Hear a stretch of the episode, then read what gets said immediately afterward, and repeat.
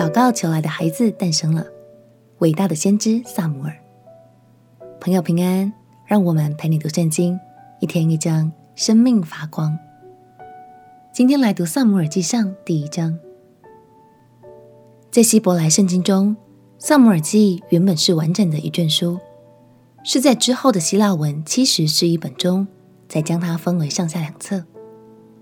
有一部分为撒母耳所写。撒母耳过世后的事迹，则可能由其他先知所撰写。这卷书详细记载了撒母耳的一生，同时也记录了以色列头两位君王扫罗与大卫的故事。这两位君王虽然都是受撒母耳所膏立的，但最后却因为心中所倚靠的不同，而走往了不同的方向。这段过程，相信也包含了许多上帝要对我们所说的话哦。今天就让我们从认识撒母耳这位先知的诞生开始读起吧。让我们一起来读《撒母耳记上》第一章。《撒母耳记上》第一章：以法莲山地的拉玛索菲有一个以法莲人，名叫以利加拿，是苏弗的玄孙，托户的曾孙，以利户的孙子，耶罗罕的儿子。他有两个妻，一名哈拿，一名皮尼拿。皮尼拿有儿女，哈拿没有儿女。这人每年从本城上到示罗，敬拜祭祀万军之耶和华。在那里有以利的两个儿子和弗尼、非尼哈，当耶和华的祭司。以利加拿每逢献祭的日子，将祭肉分给他的妻皮尼拿和皮尼拿所生的儿女。给哈拿的却是双份，因为他爱哈拿。无奈耶和华不使哈拿生育。皮尼拿见耶和华不使哈拿生育，就做他的对头，大大激动他，要使他生气。每年上到耶和华殿的时候，以利加拿都以双份给哈拿。皮尼拿仍是激动他，以致他哭泣不吃饭。她丈夫以利加拿对她说。哈拿啊，你为何哭泣不吃饭，心里愁闷呢？有我不比十个儿子还好吗？他们在示罗吃喝完了，哈拿就站起来。祭司以利在耶和华殿的门框旁边，坐在自己的位上。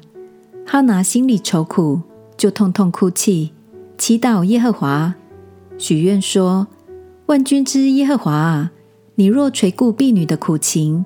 眷念不忘婢女，赐我一个儿子，我必使他终身归与耶和华，不用剃头刀剃他的头。哈拿在耶和华面前不住地祈祷，以利定睛看他的嘴，原来哈拿心中默祷，只动嘴唇，不出声音，因此以利以为他喝醉了。以利对他说：“你要醉到几时呢？你不应该喝酒。”哈拿回答说：“主啊，不是这样，我是心里愁苦的妇人，清酒浓酒都没有喝，但在耶和华面前倾心吐意。不要将婢女看作不正经的女子。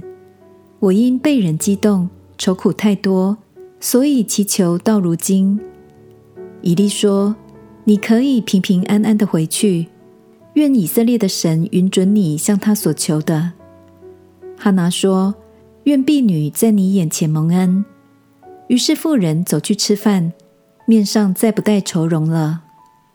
次日清早，他们起来，在耶和华面前敬拜，就回拉玛。到了家里，以利加拿和妻哈拿同房。耶和华顾念哈拿，哈拿就怀孕，日期满足，生了一个儿子，给他起名叫撒母耳，说。这是我从耶和华那里求来的。以利加拿和他全家都上示罗去，要向耶和华献年祭，并还所许的愿。哈拿却没有上去，对丈夫说：“等孩子断了奶，我便带他上去朝见耶和华，使他永远住在那里。”她丈夫以利加拿说：“就随你的意行吧，可以等儿子断了奶。”但愿耶和华应验他的话。于是妇人在家里乳养儿子，直到断了奶。既断了奶，就把孩子带上示罗，到了耶和华的殿，又带了三只公牛，一伊法细面，一皮带酒。那时孩子还小，宰了一只公牛，就领孩子到以利面前。妇人说：“主啊，我敢在你面前起誓，从前在你这里站着祈求耶和华的那妇人，就是我。我祈求为要得这孩子，耶和华已将我所求的赐给我了，所以我将这孩子归与耶和华，使他终身归与耶和华。”于是，在那里敬拜耶和华。感谢神，虽然哈拿因为没有孩子就常常被欺负，但当他来到神面前倾诉之后，他就不再愁容满面了。相信在祷告的那一刻，满满的信心与平安已经进到哈拿的心中。这个重要的祷告蒙了应允，除了是一个家庭的喜悦之外，更是整个时代的祝福。撒母耳一生侍奉神，更是一位忠心的先知，将神的话语传递给以色列百姓。亲爱的朋友，你看见祷告的力量了吗？神总是愿意倾听，并且乐意赐福给我们。鼓励你将内心的担忧告诉神吧，相信他总会有美好的安排，而你的祷告也可能为更多人带来祝福哦。我们亲爱的哥，亲爱的耶稣。我要像哈拿一样，将心里的话向你倾诉，也求你倾听我的祷告，并且成就你美好的心意。祷告奉耶稣基督的圣名祈求，阿门。祝福你在神的话语中得着力量，透过祷告经历他真实的帮助。陪你读圣经，我们明天见。耶稣爱你，我也爱你。